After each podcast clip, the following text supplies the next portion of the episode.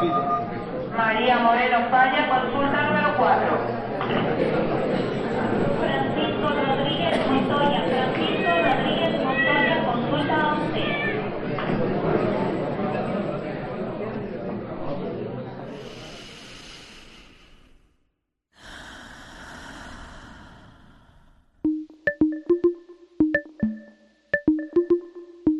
Aquí no hay sala de espera. Es tu pase directo a un espacio dedicado al fomento de bienestar integral. A tu salud. tu salud. Bienvenidos.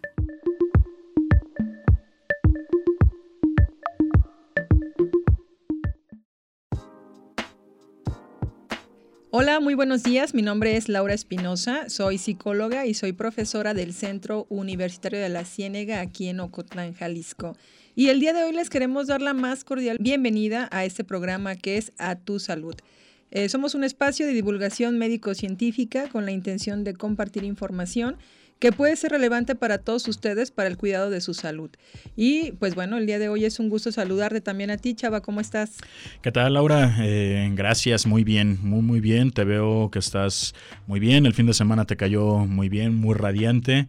Y pues nada, un gusto estar aquí aquí contigo y estamos transmitiendo desde la cabina de XHUGO en Radio Universidad de Guadalajara, desde Ocotlán por el 107.9 de la frecuencia modulada, ubicado en Avenida Universidad 1115 en la colonia Linda Vista, aquí en Ocotlán, Jalisco.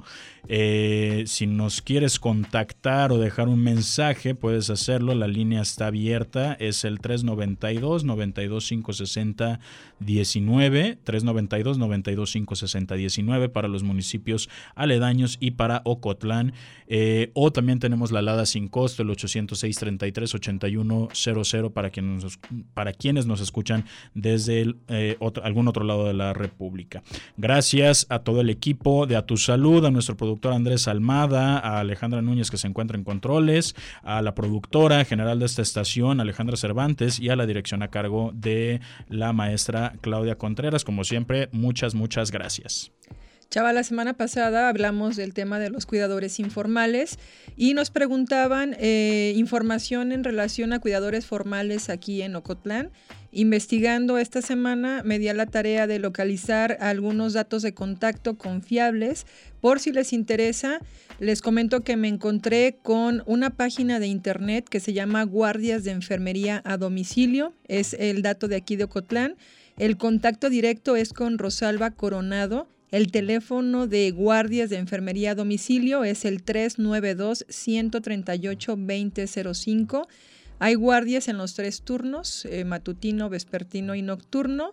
Las tarifas van adaptadas a las necesidades del paciente o a los servicios que se soliciten, pero también me comentaba Rosalba Coronado que también se pueden adaptar al bolsillo de las familias. Es una buena opción aquí en Ocotlán por si requieren de los cuidados formales de enfermeras y enfermeros de aquí de la región. Genial, pues ahí está el dato. Eh, nuevamente repito, el número telefónico 392 138 20 05 392 138 20 05 y la página de internet es eh, en Facebook, ¿verdad, eh, Laura? Guardias de Enfermería a domicilio, contacto con Rosalba Coronado. Y pues muy bien, el día de hoy eh, vamos a hablar de un tema muy interesante, aprovechando que estamos eh, conmemorando el Día Internacional de la Diabetes, Chava. Completamente vamos a hablar acerca de esta enfermedad crónica degenerativa que tiene un impacto a nivel mundial eh, como casi ninguna otra enfermedad. Eh, ahorita vamos a hablar un poquito de las cifras. Y como bien dices, Laura, esto en el marco conmemorativo del Día Mundial de la Diabetes. Y te hago esta pregunta para no romper la tradición, Laura, ¿por qué es importante que el día de hoy hablemos de esto, además de lo del Día Mundial de la Diabetes? Claro, mira, Chava, antes de explicar por qué es importante hablar de la diabetes en el marco precisamente de su día conmemorativo, de su Día Internacional, me gustaría primero explicarles un poquito la lógica de los días internacionales para que nosotros en contexto dimensionemos la problemática que representa la diabetes, ¿no? y la importancia precisamente de los días internacionales. Es decir, para que la gente sepa de qué va esto de las conmemoraciones eh, de ciertas organizaciones a nivel internacional. Pues bien, hay algunos organismos como la Organización Mundial de la Salud, como la propia ONU o la UNESCO, que son quienes declaran los días internacionales siempre y cuando las situaciones que se planteen en estos organismos y en las conmemoraciones entren en su campo de competencia. Esto significa que tiene la finalidad de visibilizar determinadas problemáticas que rebasan los esfuerzos y las expectativas locales y se convierten en problemáticas de salud pública internacional. Ya con este contexto les comento que a través de los famosos días internacionales se busca crear conciencia y promover acciones que no solo difundan información sobre alguna enfermedad o situación social, sino que además también generen sugerencias para que las personas, los gobiernos y también las instituciones puedan impulsar políticas que disminuyan precisamente esas problemáticas. Ahora sí, Chava, con este breve contexto que les mencioné, Pensemos entonces que la diabetes es una enfermedad prevalente a nivel internacional y que genera la preocupación suficiente como para alertarnos y merecer su propio Día Internacional. Entonces ya con esta información me voy a permitir compartirles ahora sí algunos números para que realmente entendamos la magnitud del problema que representa esta enfermedad, por lo menos en nuestro país. Ya ahorita en el siguiente bloque, Chava, nos hablarás también un poquito más a profundidad de estas cifras. Cabe mencionar que la información que les estoy presentando tiene una actualización al 2021 y la fuente fue el INEGI. Y bueno, el INEGI a partir del censo del 2020 dice que hay 151.019 personas que fallecieron a causa de la diabetes mellitus. De este, de este número de personas que fallecieron, 52% eran hombres y 48% eran mujeres. Estos 151.019 personas que fallecieron representan el 14% del total de defunciones registradas en nuestro país. Ahora bien, de cada 10, por cada 10.000 habitantes que mueren anualmente, 11.95 eh, personas mueren precisamente por el, bueno, o a causa de la diabetes, ¿no? Esta es una cifra muy alarmante, Chava, que se ha reportado, es la, cifra más alarmante que se ha reportado en los últimos 10 años. Es decir, los casos de personas que viven con diabetes están aumentando. Ahora bien, Chava, eh, según la Organización Mundial de la Salud y la Organización Panamericana de la Salud, actualmente, bueno, indican que la diabetes es la cuarta causa de muerte por enfermedades no transmitibles aquí en Latinoamérica. El número de personas también que viven con diabetes en el mundo aumentó de 108 millones a 420 millones en los últimos 30 años. Y desafortunadamente, pues bueno, de esos, de, esos 420 millones de personas, 62 millones están en la región de las Américas, es decir, todo lo que implica el continente americano, ¿no? Ahora bien, ya tenemos como este pequeño preámbulo de lo que es el Día Mundial de la Diabetes o del por qué se hace un día internacional conmemorando este día o visibilizando esta problemática, mejor dicho. Ahora sí les explico de manera ya más específica que el Día Internacional o el Día Mundial de la Diabetes fue instaurado o fue, digámoslo así, visibilizado en primer lugar por la Federación Internacional de, Diabetes y también por la Organización Mundial de la Salud en 1991. Y esto fue como respuesta al aumento de los casos de esta enfermedad a lo largo de todo el mundo. Y la idea era crear conciencia en la población sobre las causas, los síntomas, pero también el tratamiento y los riesgos que esta enfermedad representa. Después, en, en 2007, perdón, la ONU conmemora esta fecha por primera ocasión y lo convierte como un día oficial de la ONU, como para que tengamos mayor visibilización y conciencia de la problemática. Entonces, en resumidas cuentas, Chava y audiencia que nos está escuchando, el Día Mundial de la Diabetes es una oportunidad para crear conciencia sobre el impacto que la diabetes tiene en la salud de las personas. También lo ideal es rescatar qué podemos hacer para prevenir la diabetes, pero también eh, opciones de tratamiento. Ahora bien, les voy a comentar brevemente la historia de la insulina, que como bien sabemos la insulina este, es parte sumamente importante del tratamiento de la diabetes. Rápidamente les comento que hace 100 años, 9 meses y 22 días, está esta persona que se llama Leonard Thompson, que recibió de manera exitosa la primera inyección de insulina. La primera inyección de, de insulina que se tiene registrada fue el 11 de enero de 1922 y bueno, ¿a quién le debemos de agradecer el descubrimiento de la insulina? Hay estos dos este, eh, personajes que son Frederick Grant Banting y John James Richard MacLeod.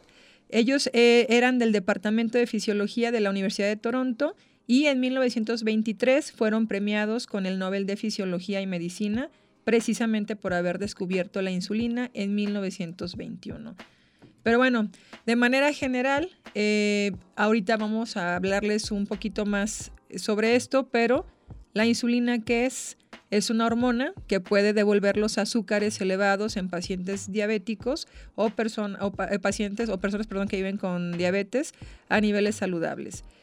¿De dónde viene el nombre de insulina? Pues bueno, originalmente la insulina se producía a partir de pequeños parches de tejido en forma de islotes en el páncreas y a esta sustancia, es decir, a la insulina, pues se le dio ese nombre derivado del latín de isla.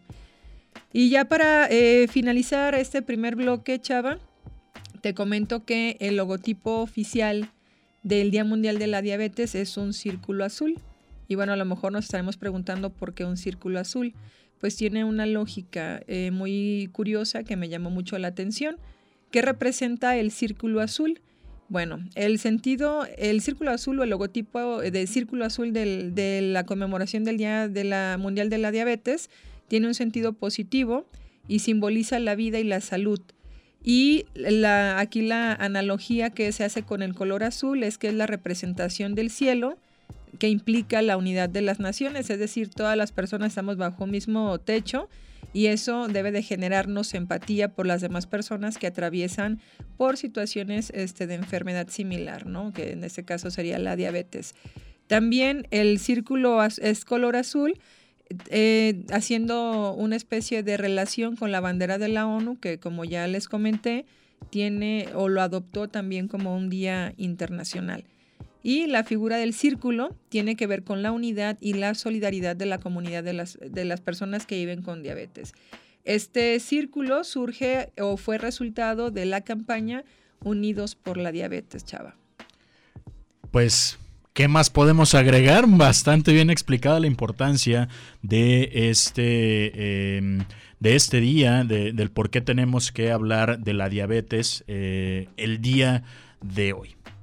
Muy bien, Chava, pues con esta información eh, terminamos nuestro primer bloque. Cuando regresemos eh, seguiremos hablando de la importancia de, la diabetes. Eh, nos escuchan a través del 107.9 FM.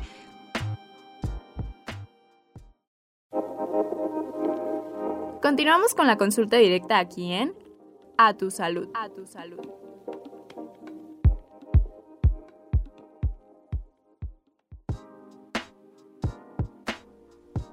Están escuchando a Tu Salud. El día de hoy les estamos hablando de la diabetes. Precisamente el día de hoy, que es 14 de noviembre, es el Día Mundial de esta enfermedad. En el bloque pasado estuvimos hablándoles de algunas generalidades y de la importancia de visibilizar este tipo de problemáticas a nivel internacional.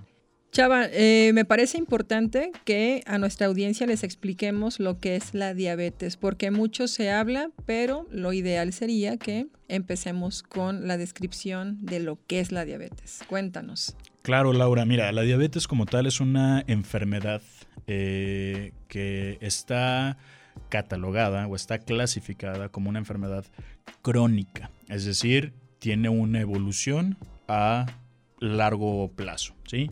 También es una enfermedad que está catalogada o clasificada dentro de las enfermedades degenerativas. Esto, como lo dice su nombre, es una enfermedad que a largo plazo va a empezar a causar una degeneración en todo nuestro cuerpo. De aquí vienen las complicaciones de la diabetes. Pero como tal, ¿qué es la diabetes? Bueno, la diabetes se va a desencadenar cuando nuestra glándula encargada de secretar o de producir la insulina, que es esta hormona que explicabas que nos ayuda a, controlar los niveles de, azúcar o de glucosa en sangre, eh, ya no es suficiente la producción de esta glándula, ¿sí? O definitivamente deja de producir la insulina y tiene en común, o bueno, tiene como consecuencia la hiperglucemia, que esto significa niveles elevados de glucosa en sangre.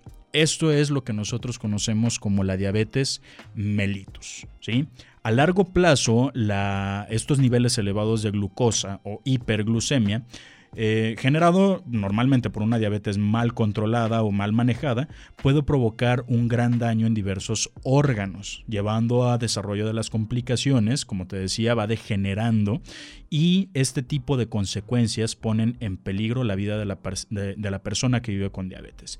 ¿Cuáles son estas enfermedades que se pueden desencadenar? Bueno, desde efectos cardiovasculares, hasta alteraciones neuropáticas, o es decir, degeneración de las terminaciones nerviosas, que van a terminar afectando la sensibilidad de piernas, de manos, y esto nos puede generar, por ejemplo, este famoso pie diabético, ¿sí? que, es una de las cosas que más llaman la atención en las complicaciones de diabetes, pero también nos puede venir afectando o alterar nuestra función renal, eh, produciendo nefropatías, también enfermedades oculares, y que esto normalmente llegan a que el paciente o la persona que vive con diabetes termine con una pérdida de la visión o eh, ceguera. Padecer como tal esta enfermedad también nos va a aumentar el riesgo de presentar eh, complicaciones como la cardiopatía, es decir, alguna enfermedad directamente en el corazón, o el accidente cerebral vascular, lo que conocemos coloquialmente como un derrame o una embolia cerebral. El simple hecho de padecer esto nos va a aumentar un de padecer diabetes nos va a aumentar un 50% de poder desarrollar estas eh, dos enfermedades. Eh, es importante resaltar que existen diferentes tipos de diabetes. ¿sí? Anteriormente se conocía como la diabetes infantil y, o la juvenil o la diabetes del adulto. Pero si quieres ahorita hablamos un poquito más de esto. Fíjate, Chava, que ahorita en la pausa me comentabas eh, que esto del término diabetes mellitus tiene una connotación muy interesante que si tú no tienes inconveniente me gustaría que se la compartiéramos eh, a nuestra audiencia porque es un término bastante curioso esto de la asociación de diabetes con mellitus. Claro, mira, como tal la palabra diabetes se encuentra en eh, los registros históricos que fue acuñado por primera vez por un médico griego llamado Areteo de Capadocia, eh, esto aproximadamente en el siglo II después de Cristo, y diabetes significa sifón o este tipo de llaves por donde fluye mucha, mucha agua. Esto haciendo referencia a, una, a uno de los síntomas clásicos de la diabetes, que es la poliuria o un exceso de, orinar. Ahora, la palabra mellitus como tal, o mellitus, que se escribe M-E-L-L-I-T-U-S, eh, esto viene de la palabra miel. ¿Por qué? Porque, pues bueno, anteriormente los médicos tenían que utilizar todos los sentidos, incluyendo el del gusto. Entonces, la cata de, la orina de los pacientes con diabetes, pues cuando lo cataban esta orina los médicos, percibían un sabor a miel. Es por eso que se le eh, concede el nombre de mellitus. Eh, es importante decir que este término se acuñó por primera vez en 1650, cuarenta y tantos aproximadamente, por un médico inglés, Thomas Willis, pero en los antecedentes históricos ya se hacía descripción de este sabor desde los médicos antiguos, de, estamos hablando desde los griegos, como lo estamos eh, comentando ahorita con, el médico areteo, los egipcios, los chinos, los persas, etc. Entonces, esta es la razón del el por qué se le denomina melitus. Literalmente nos está hablando de que hay azúcar en, en los Miel, ¿no? Hace la asociación con algo dulce. Muy bien, Chava, muy interesante el término y por eso quería que se lo compartieras a nuestra audiencia para que conozcan el origen, básicamente, ¿no? Eh, también hay una cuestión que, bueno, a mí me pasó, recuerdo cuando te pregunté eh, sobre el tema de diabetes, que yo te decía, bueno, yo ubico el tema de la diabetes juvenil y que tú me hiciste la corrección y me dijiste, ya como tal no tiene esa denominación. Entonces, eh, hablábamos que existen diferentes tipos de diabetes, Chava ya no, me, corregías en aquella ocasión diciendo que ya no era diabetes juvenil, sino que migra hacia, otra, hacia otro nombre. Y bueno, ¿nos podrías explicar los tipos de diabetes que existen? Claro, mira, y esto viene en, también en una evolución para la adaptabilidad en, la denominación o en la nomenclatura de las enfermedades. El, anteriormente decirle la diabetes de infantil o la diabetes juvenil o la diabetes del adulto, pues te encasilla en que se va a manifestar nada más en estos grupos etarios, pero no es del todo cierto. Es por eso que entonces se viene a clasificar como diabetes tipo 1, y diabetes tipo 2, que son las más prevalentes, ¿sí? Sobre todo la diabetes tipo 2 es la más prevalente, eh, hasta en un 90% de los casos corresponden a la diabetes tipo 2, que en términos coloquiales es la que normalmente encontramos en las personas adultas, ¿sí? Esto se debe por una secreción inadecuada o por un déficit de la función de, de nuestra glándula pancreática o porque la insulina que está produciendo no es de suficiente calidad, por decirlo de alguna manera. Eh, por otra parte, la diabetes tipo 1 era la que anteriormente se le conocía como la diabetes infantil y esta va más por un proceso autoinmune. ¿sí? Como tú mencionabas, la insulina se produce en unas células, en unas secciones o en unos parches en la glándula pancreática que se llaman islotes de Langerhans. Esta eh, eh, hormona está particularmente producida por las células beta de estos islotes. En la diabetes tipo 1 lo que sucede es que anticuerpos detectan como algo ajeno a estas células, algo que no corresponde a nuestro cuerpo y las empieza a atacar. Entonces, ¿qué es lo que pasa? Si ya no tenemos células que produzcan insulina, vamos a tener los niveles elevados de hiperglucemia. Normalmente este tipo de diabetes se observa en pacientes, eh, en niños o en pacientes que no han llegado a una etapa adulta. Por eso antes se encasillaba en este tipo. Pero también existen otro tipo, otros tipos de diabetes, como por ejemplo está la, diabetes tipo MODI, ¿sí? que esta es eh, una eh, diabetes que no entra del todo en la descripción etiológica o en las causas que se produce la diabetes tipo 2, pero tampoco en la 1. Y de hecho esta es la que al inicio se le empezó a llamar como juvenil. Esta tiene características por alteraciones en, la información genética. Esta sí va más relacionado a, enfermedades genéticas y existen seis tipos, ¿sí? Ya para detectar cuál es, pues bueno, se tienen que hacer exámenes muy específicos, pero a fin de cuentas también desarrollan hiperglucemia. Por otro lado, también tenemos la diabetes gestacional. Esta es un, un cuadro de diabetes que se produce exclusivamente en el embarazo y que también tiene en común la hiperglucemia. Ahora, posiblemente alguien que nos esté escuchando también eh, hubiera escuchado de, una famosa diabetes que se denomina como diabetes insípida.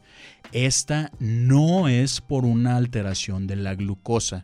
Sin embargo, hay que recordar que diabetes significa sifón en griego y se caracteriza porque los pacientes orinan muchísimo, hasta 8 litros o más ¿sí? al día pero aquí no está secretando glucosa por la orina o azúcar por la orina. Entonces al momento de que se prueba esta orina, pues no sabe a miel. Entonces no entra dentro de la característica de la diabetes eh, mellitus. Es por eso que, es la, que se le denomina insípida, porque no tiene esta característica del sabor a miel de la diabetes mellitus. Y esta va más por una alteración en la cuestión de las concentraciones de sodio de nuestro cuerpo. Un tema que posiblemente más adelante lo podamos abordar en este programa. Muy bien, Chava. Muy interesante eh, todo lo que nos estás planteando.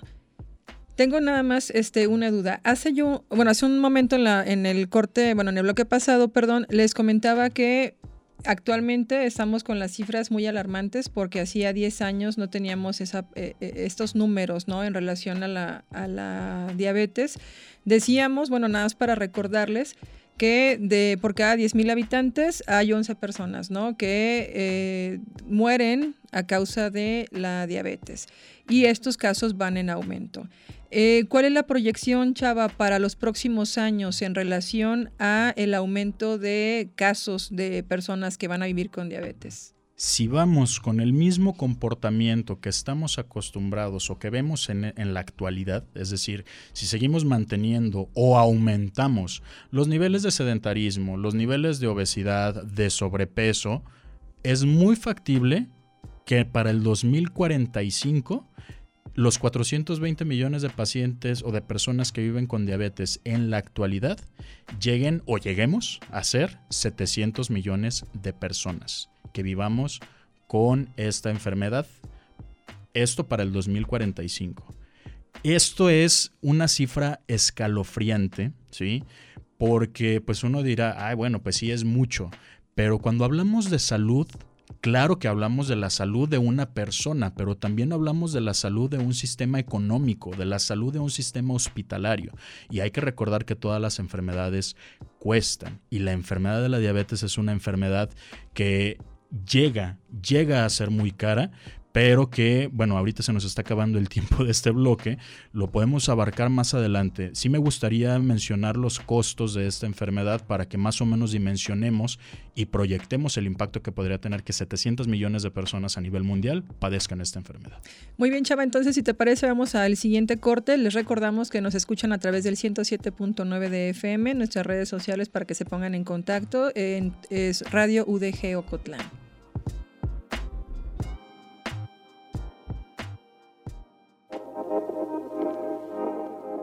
Continuamos. A tu salud. A tu salud.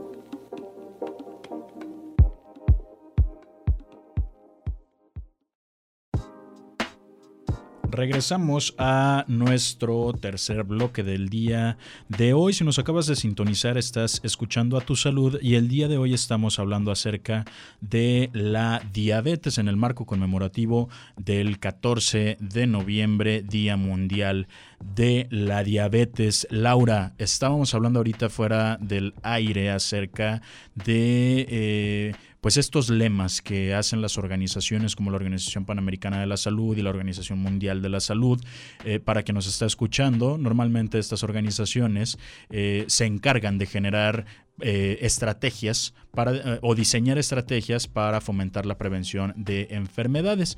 Y este año, me comentabas, Laura, era...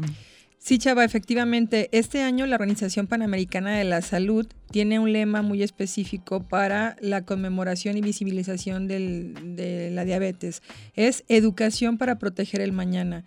Y básicamente es un llamado a la necesidad de fortalecer el acceso a una educación en diabetes que sea de calidad, no nada más para las personas que viven con diabetes, sino también para el equipo de salud, para los cuidadores y la sociedad en general es importante que hablemos y que se hagan este tipo de actividades porque lo hemos comentado en muchos programas, eh, lo hemos platicado fuera del aire, Laura, la prevención es lo más importante, ¿sí?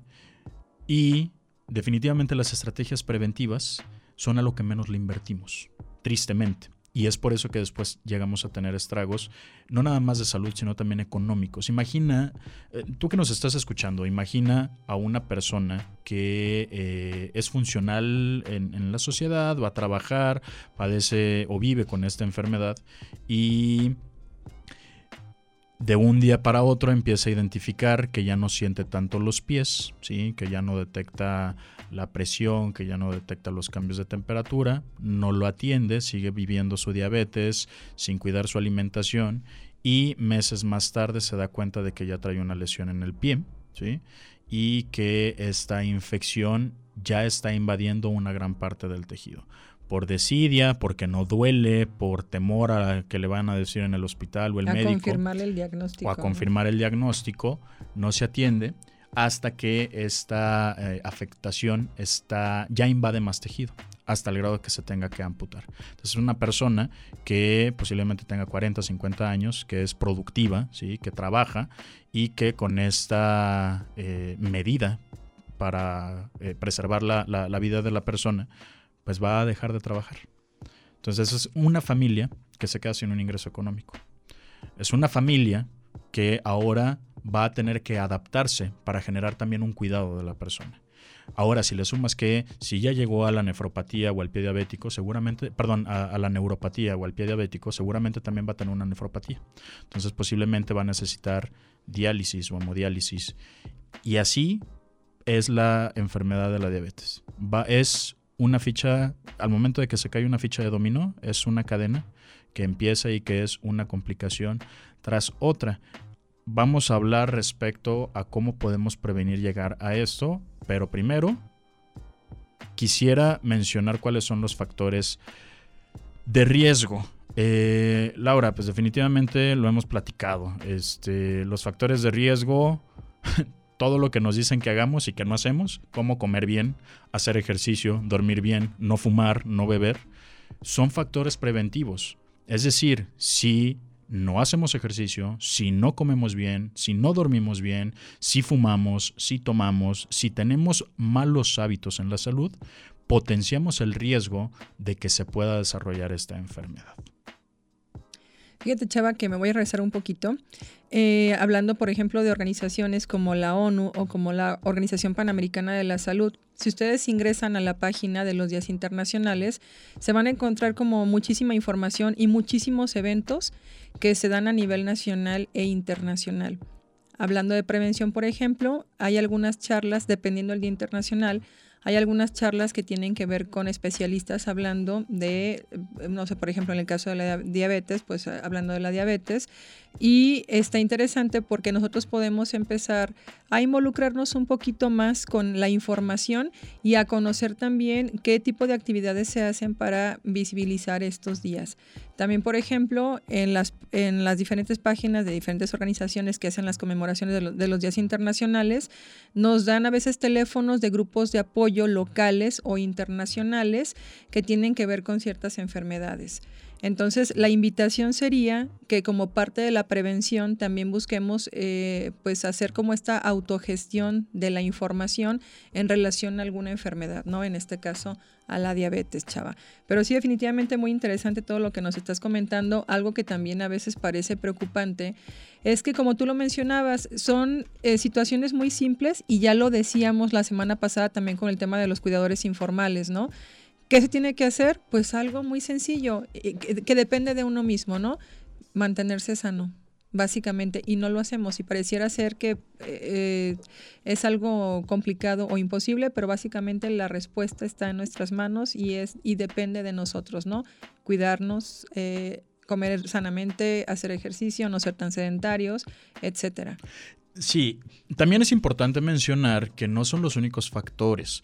Como tal, esta enfermedad se considera que es una enfermedad multifactorial, es decir, que no depende de un solo agente. No es como, por ejemplo, COVID-19, que para desarrollar la enfermedad necesitas infectarte de un solo agente, que es el SARS-CoV-2 o este nuevo coronavirus.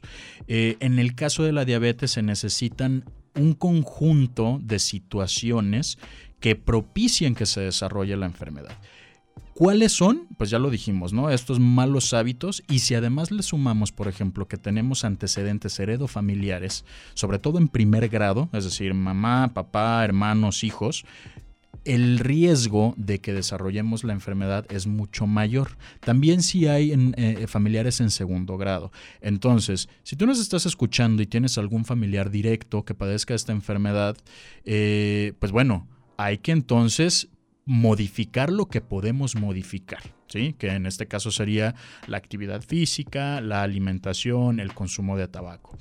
La obesidad y el sobrepeso también son condiciones que van a potenciar que se pueda desarrollar esta enfermedad. ¿Por qué? Porque por sí solas estas condiciones van a hacer que eh, la persona sea resistente a la insulina. Es decir, la hormona que va a nivelar los niveles de glucosa, pues ya no va a tener tanto efecto por esta resistencia que está poniendo la propia persona. Ojo, esto que estamos haciendo eh, el día de hoy va más relacionado hacia, la diabetes mellitus tipo 2 porque es la más prevalente, ¿sí? Obviamente para, por ejemplo, una enfermedad autoinmune como la diabetes tipo 1, pues bueno, esa ya es eh, harina de otro costal, aunque la consecuencia va a terminar siendo la misma, la hiperglucemia y sus consecuencias. Pero estamos hablando de la diabetes tipo 2, que es el problema de salud pública, una pandemia de una enfermedad crónico-degenerativa. Las pandemias no son nada más de enfermedades transmisibles como COVID, que lo acabamos de vivir. Una enfermedad crónica degenerativa como la diabetes también representa una pandemia. Chava, también me has comentado que hay como una forma em, interesante de identificar cuáles son los síntomas de una persona que tiene diabetes. Y me mencionabas esta clavecita de las 4P. ¿No las puedes explicar, por favor? Claro cuadro clásico de una persona que vive con diabetes sin que lo sepa, o que tal vez tenga diabetes pero no, no la tenga controlada o, no esté con un adecuado control, son las cuatro P's. Lo relacionamos con esta mnemotecnia, que es poliuria, es decir, orinar un montón, a fin de cuentas diabetes significa sifón, polidipsia, que es un montón de sed, obviamente mientras más agua consumamos, así va, vamos a estar orinando, entonces eso se explica la poliuria y la polidipsia, las primeras dos P's. Luego tenemos la polifagia, es decir, comer mucho. La persona empieza con mucha hambre y empieza a comer, pero paradójicamente la persona empieza a perder peso. Entonces es bien característico que las personas que estamos alrededor de una persona que está viviendo con diabetes y que no lo sabe, veamos que come un montón y hasta decimos, oye, tú comes un montón y hasta bajas de peso. No todas las personas, esto es, es, es algo importante decir, no todas las personas que tienen esta condición de, de, comer mucho y no subir de peso, quiere decir que tengan diabetes, no. Pero si una persona normalmente tiene obesidad o sobrepeso y empezamos a ver que empieza a comer más, que tiene un montón de sed y que está bajando de peso, entonces son datos clásicos de diabetes. Se pueden sumar otras dos P's, que puede ser la pérdida de la agudeza visual o la pérdida de la sensibilidad periférica. Pero ojo, si ya estamos con estos síntomas, con estas otras dos P's agregadas, ya estamos hablando de que esas son consecuencias de una diabetes eh, pues descompensada, ¿sí? ya son complicaciones. Ok, y entonces, por ejemplo, si yo detecto que estoy yendo mucho al baño, que estoy tomando demasiada agua, que estoy este, ingiriendo bastantes alimentos y que estoy perdiendo peso, y tengo a lo mejor la espinita de que, ok, a lo mejor puedo tener diabetes, ¿qué es lo que tengo que hacer para confirmar ese diagnóstico o descartarlo y a lo mejor que sea otra situación? ¿no? Pero ¿qué tengo que hacer, por ejemplo, para eh, que, me sea, que sea establecido un diagnóstico en relación a estas cuatro P's? Para poder establecer un diagnóstico de diabetes necesitamos checar la glucosa. ¿sí? Esto podemos hacerlo con la prueba clásica que conocemos del pinchazo en el dedo y un glucómetro, que es este dispositivo eh, pequeño, móvil, que con una tierra reactiva se coloca una gota de sangre y nos arroja un resultado o bien con una toma de eh, sangre venosa. ¿sí? Esto ya se procesa en el laboratorio y se hace una analítica de la glucosa de sangre. Para poder restablecer un diagnóstico de diabetes se tiene que medir de sí o sí los niveles de glucosa en sangre o los niveles de azúcar. Ojo, si tú nos estás escuchando y dices, no, pues yo no tengo ninguno de estos síntomas, tampoco podemos cantar victoria, ¿sí? ¿Por qué? Porque muy pocos pacientes desarrollan este cuadro sintomático en la forma inicial. Normalmente una etapa inicial de diabetes es completamente asintomática. La diabetes se considera una enfermedad silente y de hecho la aparición de estos síntomas quiere decir que ya hay años de evolución de diabetes previo a que se manifiesten los síntomas. Entonces, si tú ya estás percatándote que tienes estos síntomas, no des más plazo, eh, ve con tu médico para que te haga la solicitud de, de estudios pertinentes y que se te pueda establecer un diagnóstico. Ahora, esta es la prueba de la medición, pero existen también otras pruebas como la hemoglobina glucosilada y la curva de la tolerancia a la glucosa. Estas dos pruebas ya son pruebas confirmatorias del diagnóstico. ¿Por qué? Brevemente antes de irnos a nuestro tercer bloque, a nuestro tercer corte, perdón. Si yo ahorita me checo la glucosa que estoy en ayunas, 8 horas de ayuno, debería tener normalmente niveles debajo de 100 miligramos por decilitro de glucosa. Es decir, nuestro aparatito nos debería marcar menos de 100 miligramos por decilitro. Si marca de 100 a 126, entonces podríamos estar hablando de que algo está sucediendo en mi organismo, que no estoy metabolizando bien el azúcar. ¿sí? Entonces es un foco rojo, lo que se conoce como un estado de prediabetes. Por arriba de 126 en ayuno es altamente sospechoso de diabetes, pero necesitamos una prueba confirmatoria. A menos que tengamos todos los síntomas y una glucosa mayor de 200, eso ya es diagnóstico de diabetes. Pero regresamos con más información, Laura, porque nos tenemos que ir a nuestro tercer corte de estación. Eh, a la gente que nos está escuchando, estamos aquí en A Tu Salud hablando de diabetes en el Día Mundial de la Diabetes, 14 de noviembre. Si gustas contactarnos, la línea se encuentra abierta, 392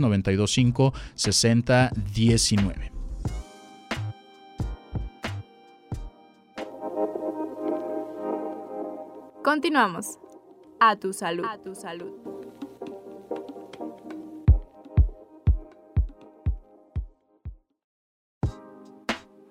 El día de hoy estamos abordando el tema de la diabetes en el marco conmemorativo del día de hoy, 14 de noviembre, Día Mundial de la Diabetes. Te recomiendo que al finalizar esta transmisión nos busques en Spotify, nos puedes encontrar como a tu salud, donde puedes encontrar también este programa y los programas previos para que pues cualquier eh, tema que te interese puedas sintonizarlo. Chava, fíjate que yo tengo una duda y es precisamente si hay una cura para la diabetes. Las personas que cambiando su estilo de vida o sus hábitos puede mejorar su estado de salud, pero eso implicaría que se curan de la diabetes. Y también me llama la atención el tratamiento. Nada más el tratamiento consiste en inyectarse insulina o qué otras opciones tenemos de tratamiento. Bien, para hablar de estos dos aspectos que mencionas, Laura, nos vamos a remontar nuevamente en, particular en la diabetes mellitus tipo 2, eh, en por qué sucede. Tenemos nuestra glándula pancreática o nuestro páncreas, que es una glándula que tenemos en nuestro abdomen, está ahí un poquito atrás del estómago, abajo de las costillas, en la parte izquierda de nuestro abdomen. Y esta glándula tiene una secreción endocrina y una exócrina. La exócrina nos ayuda a liberar un montón de enzimas para que nos ayuden a la digestión y la endocrina libera diferentes hormonas. Dentro de ellas la principal es la insulina. ¿sí? En una persona con diabetes mellitus tipo 2, como lo menciono, puede haber una deficiencia de, las, de la producción de insulina por parte de estas células, las células beta que producen la insulina, o es decir, que ya no están produciendo la misma cantidad o una cantidad suficiente, o que la insulina que están produciendo no es adecuada para que pueda metabolizarse la glucosa o el azúcar que tenemos en sangre. Entendiendo esto, ¿sí? Podríamos decir, bueno, si las células ya no están funcionando bien, pues entonces no es como que digamos, ah, sí, ya me tomé esta pastilla, ya se desinflamó el páncreas y ya se me va a quitar la diabetes. Desafortunadamente no es así. Por eso es que está catalogada o clasificada esta enfermedad como una enfermedad crónica. Ya no tiene cura, ¿sí? Desafortunadamente un estado de diabetes o una persona que con diabetes no va a tener cura. Lo que sí tiene es un muy buen pronóstico siempre y cuando su diabetes esté controlada, ¿sí? O que, eh, que tenga un manejo adecuado. Y para esto, ¿cómo podemos hacerlo? Pues bueno, ya estamos diciendo, si no tenemos insulina, eh, a mí me gusta poner este ejemplo con los pacientes. Si a una planta que ya se está secando, ¿qué es lo que le hace falta? Agua, ¿no? Entonces le ponemos agua a nuestro cuerpo. Si no está metabolizando suficientemente bien la glucosa, ¿qué es lo que le hace falta? Insulina, ¿sí? Entonces, hay que entender que la insulina es eh, eh, un pilar esencial para el tratamiento. Sin embargo, no es la única opción. Existe dos tipos de tratamiento farmacológico y un tratamiento no farmacológico. Tienen que ir de la mano siempre. ¿sí? Tanto, o sea, si va a haber farmacológico, no es que el farmacológico va a suplir a lo no farmacológico, ni viceversa. ¿Cuál es el no farmacológico? Ya lo mencionamos una dieta adecuada, libre de carbohidratos, ¿sí? libre de azúcar, mejor dicho, de azúcar añadida, y cuidar mucho los eh, alimentos con un índice glucémico alto, como las frutas, como por ejemplo el plátano, que tiene un índice glucémico bastante elevado, que tener precaución con ese tipo de eh, alimentos. Y obviamente evitar a toda costa los alimentos que tengan azúcar añadida, ¿sí? todos los alimentos industrializados. Entonces, eso de que, ah, la miel de agave es muy buena para la diabetes, pues sí, para descompensarla, ¿sí? Porque sigue siendo azúcar, sigue siendo miel. Entonces, hay que entender esto. El azúcar queda estrictamente fuera de la dieta de una persona que vive con diabetes. Otro de los elementos de un tratamiento no farmacológico es el ejercicio, ¿sí? El abandono del consumo de alcohol o de tabaco, porque esto también es bien, bien importante. Si no hacemos esto, olvidémonos que el tratamiento farmacológico nos va a ayudar. Va a intentar amortiguar, pero si nosotros no cambiamos estos hábitos, pues no va a haber ahí mucha, mucho que hacer. Bien, Chava, ese fue lo no farmacológico como manera de tratamiento que básicamente tiene que ver con la disciplina de la persona en relación al controlar la diabetes. ¿Y cuáles son las opciones farmacológicas que tenemos? ¿Cuál es el tratamiento? Bien, la insulina, ya lo mencionamos, que existen muchos mitos y que afortunadamente se ha ido rompiendo y, derribando estos mitos que existen referente a la, insulina, eh, pero también tenemos tratamiento vía oral, ¿sí? Eh, yo creo que todos habremos escuchado la famosa metformina, que es uno de los tratamientos pilares eh, farmacológicos en la diabetes. Y este fármaco es importante porque nos ayuda a el control de los niveles de glucosa y también nos ayuda a cuestión de control del apetito y control de peso. Entonces es importante que una persona con diabetes, eh, de forma inicial, si no está descompensada su diabetes, que esto lo podríamos saber nada más con la hemoglobina glicosilada, si no está descompensada y es, un y es una persona recién diagnosticada con diabetes, hay que iniciar metformina. Déjame te platico, Laura. Anteriormente, decíamos, no, primero lo no farmacológico y después, si no hay respuesta, brincamos a, la a lo farmacológico. Los estudios ya nos dicen, no, hay que iniciar con tratamiento farmacológico vía oral, metformina en un paciente que tenga eh, niveles arriba de 8 de hemoglobina glicosilada, menor de 11. Si el paciente tiene niveles mayores de 11 de la hemoglobina glicosilada, que es uno de los estudios confirmatorios diagnósticos, eh, ahora sí ya le empezamos la insulina. Ahora, la metformina no es el único eh, fármaco, que esto pertenece a una familia que se llaman biguanidas. Existen otros como las sulfonilureas, eh, los que conocemos coloquialmente son la, la glibenclamida o la glimepirida. Estos son fármacos secretores a las células beta que todavía quedan en nuestro organismo, las estimula para que produzcan más insulina. Entonces, ese es el efecto de este tipo de fármacos. Están los inhibidores de una enzima, la dipeptilpeptidasa 4, que ese también nos ayuda a controlar los niveles. Entonces, existen varias opciones de tratamiento farmacológico, ¿sí? Asimismo, existe un tratamiento que puede ser de un solo fármaco, un tratamiento que puede ser combinado de dos fármacos vía oral o un esquema que puede ser fármaco oral e insulina, obviamente sumando a lo no farmacológico. Tú dirás, bueno, ¿y cuál es el mejor? ¿Cuál es el ideal? Esto únicamente lo podemos ver de forma particular con cada paciente.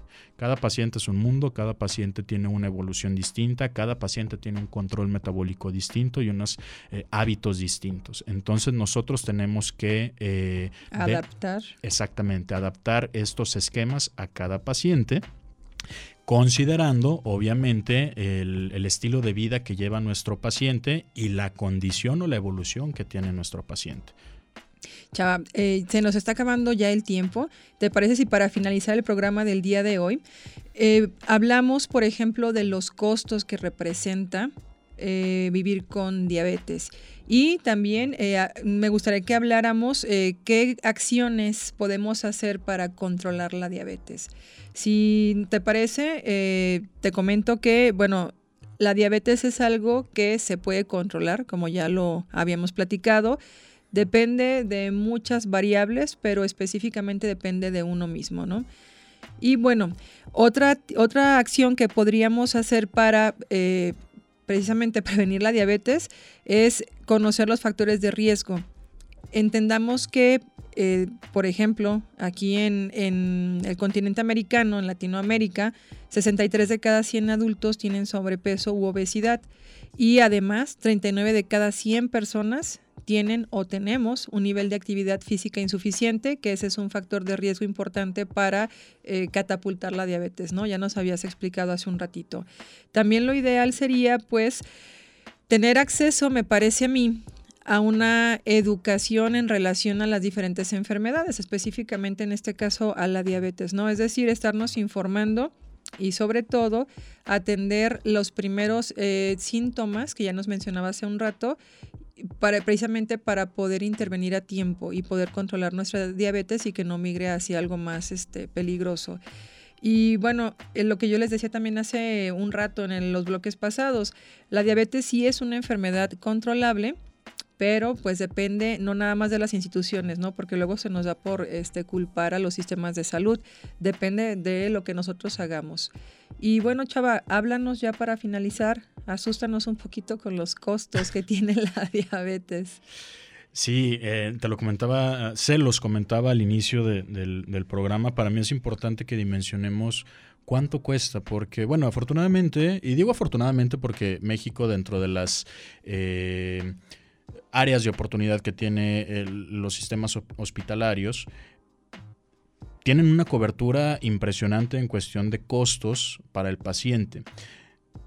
Para que más o menos lo, contemples, eh, Laura, el coste mensual o el costo mensual del de, tratamiento o, de todo lo que conlleva un, un, tratamiento para una persona con diabetes para que se pueda estar estable, se considera que va de los 2 mil pesos hasta los 7.500 pesos al mes, ¿sí? Entonces, esto es lo que le, si, si, yo tengo seguro social o algún otro tipo de asistencia, pues posiblemente no me vaya a costar eh, esto, pero si no lo tuviera es más o menos lo que cuesta, ¿sí? Eso para una diabetes controlada. Esto más o menos nos da un total de 24 mil a 90 mil pesos al año. Ustedes podrán decir, oye, pero esto es mucho. Eh, hay que, estamos considerando desde las tiras reactivas que nos estamos comprando para checar nuestra glucosa, el medidor para la, glucosa, la insulina que nos vamos a estar inyectando, las jeringas que tenemos que estar utilizando para podernos aplicar la insulina, los medicamentos eh, orales, la consulta con el médico, que ojo, aquí la consulta es un manejo interdisciplinario, tiene que verlo el médico general o el médico familiar, tienen que verlo especialmente como el endocrinólogo, el oftalmólogo, el, médico internista, el podólogo, el nutriólogo, psicólogo, odontólogo, ¿sí? Entonces es un manejo interdisciplinario que aquí es donde normalmente se va más los costos o donde se elevan un poco más. Además, si le sumamos también, por ejemplo, los costos de los eh, estudios que se hacen, eh, la hemoglobina glicosilada, por ejemplo, anda en los costos de 550 cuando muy económico hasta 800, 1200 pesos. Entonces, entonces hay que considerar todos estos costos de lo que va a llevar el paciente.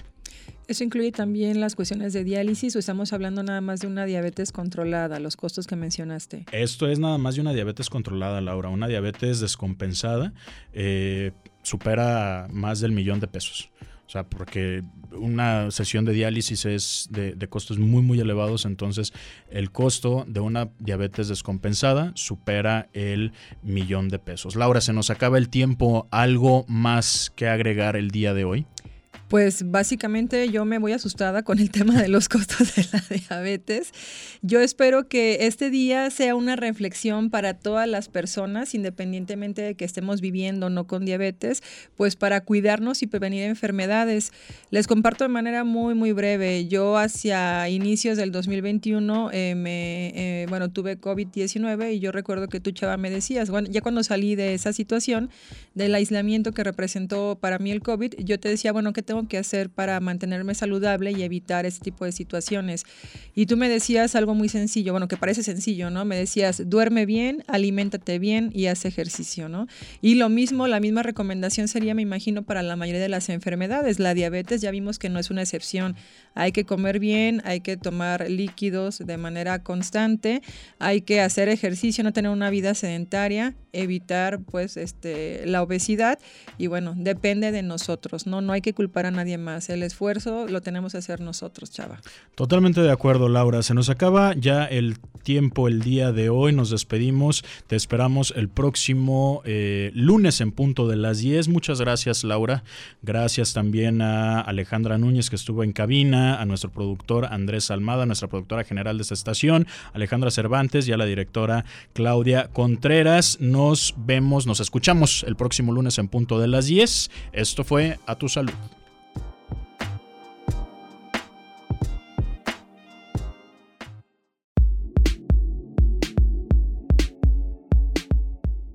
Recuerda seguir las indicaciones de tu médico para la próxima consulta.